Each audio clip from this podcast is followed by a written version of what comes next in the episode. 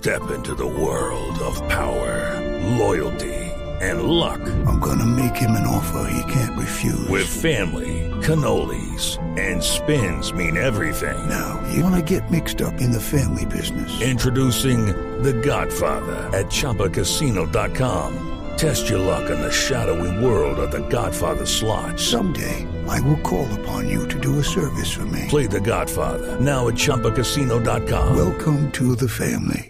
No purchase necessary. VGW Group. Void where prohibited by law. 18 plus. Terms and conditions apply. Estás escuchando Blog Deportivo.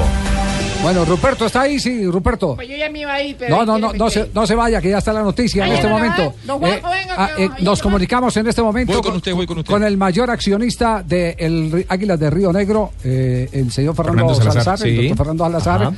eh, porque hemos conocido y queremos o que nos reafirme o nos desmienta la noticia, que Río Negro ha demandado, reclama los tres puntos del partido frente a América de Cali por una inscripción indebida en el conjunto americano. Eh, eh, doctor Fernando, ¿cómo le va? Buenas tardes. Javier, buenas tardes. Saludo cordial para usted, para todos los panelistas y los oyentes en el país. Sí, el día de hoy la doctora Paola Salazar, presidenta de la institución, ha enviado una comunicación a la División Mayor del Fútbol Colombiano con una serie de documentos anexos que reflejan que hubo una posible irregularidad en la inscripción del señor Cristian Martínez Borja, avalado en lo que reza el Código Único Disciplinario de la Federación Colombiana de Fútbol en sus artículos 83 y 164. Y basado en eso, pues aspiramos a que nos sean otorgados los dos puntos de diferencia que nos restan para tener tres puntos en la tabla. ¿Y cuál, cuál es la violación, eh, eh, si nos puede resumir? ¿En, en qué falló América de Cali en la inscripción del jugador? Mm, bueno, personalmente tuve comunicación con el señor Curi, presidente y mayor accionista del equipo Tiburones Rojos de Veracruz, quien me informó que ha buscado ingentemente mm, la posibilidad de arreglar este tema con América, pero que ha sido muy difícil eh, frente a una solicitud de una cantidad importante de dinero. eh, la respuesta de América fue una suma irrisoria. Basado en eso, pues eh, nos han allanado no solamente el contrato vigente y registrado en la Federación Me- Mexicana de Fútbol con el señor Cristian Martínez Borja, sino además de eso el convenio que existió con América, que tenía vigencia hasta diciembre del 2016, y otra serie de documentos basados en una solicitud que hiciera nuestra presidenta, en la que le solicitaba pues información sobre si había acuerdo actual, si había eh, habido una venta, un convenio, y pues básicamente fue una respuesta completamente negativa, y eso pues tendrá que ser materia y objeto de investigación de la comisión de la comisión disciplinaria del fútbol colombiano en, en- en cabeza de la doctora Margarita Cabello y seguramente como en el pasado que ya no sucedió una situación similar en el 2011 con el Deportivo Independiente de Medellín pues fallarán el derecho no Ya hay antecedentes sobre este tipo de situaciones. Ustedes están reclamando que está jugando sin la transferencia legítima del Veracruz al América de Cali. Así es, fue algo similar a lo que sucedió en el 2011 con el señor Luis Fernando Mosquera, que fue alineado por el Deportivo Independiente de Medellín, pese a que yo personalmente les envié la notificación de que no lo alinearan para no tener que demandarlos. En este caso, pues yo tenía completo desconocimiento, pero a raíz de una serie de informaciones que recibimos el fin de semana en el partido en la ciudad de Cali y de una serie de investigaciones que hicimos y unas averiguaciones y obviamente la comunicación directa con la gente de los tiburones rojos de Veracruz, pues obviamente logramos eh, recaudar las pruebas suficientes que consideramos van a permitir a este honorable tribunal en cabeza de la doctora Margarita, pues seguramente para fallar en derecho. Eh, doctor Salazar, una inquietud. Eh, en Tiburones de Veracruz eh, apareció registrado en México eh, de la temporada 2015 el jugador Martínez Borja. Luego 2015-2016 fue cedido a Cafetaleros de Tapachula y posteriormente llegó en el 2016 a la América de Cali. Es decir, en esa transición es donde, donde ustedes están reclamando o sencillamente con la terminación del campeonato anterior es donde el jugador queda de nuevo eh, blindado por tiburones. Claro, el jugador tiene un contrato hasta junio del 2017 con el Tiburones de, eh, Rojos de Veracruz. Basado en eso, si América mm, pretendía continuar con los servicios del jugador, lo primero que debió hacer fue recibir el visto bueno para, por- para recibir la transferencia del jugador, de tal manera que con esa transferencia, con ese convenio deportivo, pues América simplemente lo pudiera escribir. Basado en eso no entendemos cómo pudo pasar eh, esta situación, cómo, qué pudo haber sucedido, pero lo cierto del caso es que el jugador hoy no tiene ningún convenio entre clubes, no existe ningún convenio entre América de Cali y el equipo Tiburones Rojos de Veracruz, y pues eso nos dio lugar a nosotros a hacer esta reclamación que puede convertirse en algo muy incómodo, pero que realmente está eh, simplemente ajustada en derecho. Eh, do- dos preguntas puntuales. En la división mayor del fútbol colombiano les eh, notificaron algo eh, que les diera el asidero para la demanda. Tiburones eh, de Veracruz les ha enviado una certificación para apoyar jurídicamente la reclamación.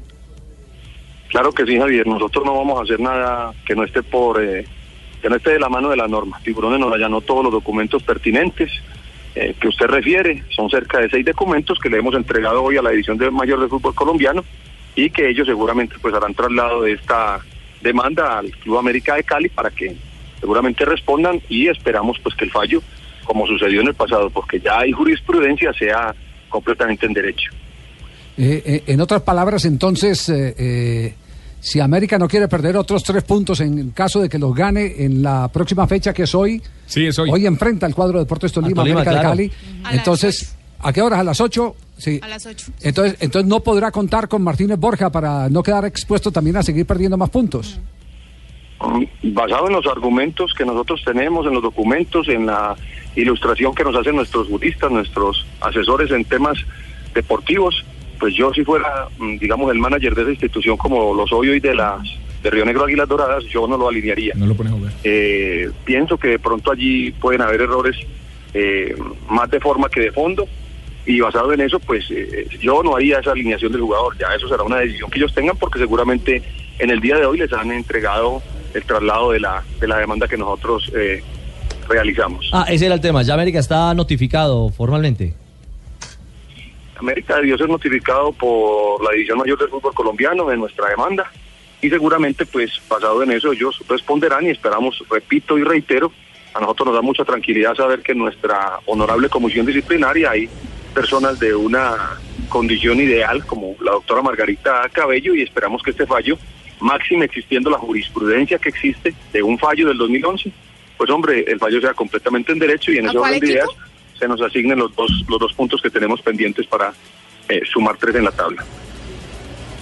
Doctor Salazar, pero escuchándolo a, a usted, eh, mm, yo saco esta conclusión. Está- estamos hablando, sí, como usted dijo, una mala inscripción, pero no tiene nada que ver la transferencia, porque hasta donde yo tengo entendido, las transferencias se hacen cuando un jugador viene de otro país. Y Martínez Borja terminó jugando el año anterior aquí en el América de Cali.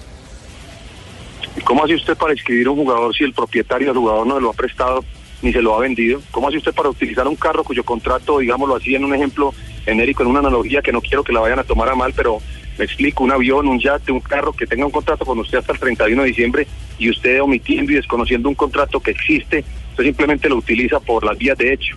¿Usted le había ra- eh, razón? Oh, correcto, está bien, estamos hablando de una mala inscripción, más no de transferencia, es lo que le estoy diciendo. No, no es que una mala inscripción, Bueno, Fabio, es es cuando, una- eh, cuando, no se, lo- cuando no es legítima la transferencia. En este caso, si no renovaron, porque hay una renovación, tiene que haber una renovación, si no renovaron el préstamo está Mal inscrito, inscrito. ilegalmente. Mal inscrito. Así de simple. esa es la- esa es- ese es el argumento, Javier. Es una inscripción irregular toda vez que el propietario de los derechos del jugador, el jugador Cristian Martínez Borja, es el club Tiburones Rojos de, Mex- de Veracruz. Y Tiburones Rojos de Veracruz le da una certificación que a la fecha no existe acuerdo alguno con el Club América de Cali ni con ningún otro club para cederle los seis meses o para venderle los derechos eh, federativos del jugador, porque le restan seis meses de contrato. Basado en eso, nosotros hemos hecho una demanda dentro del plano legal.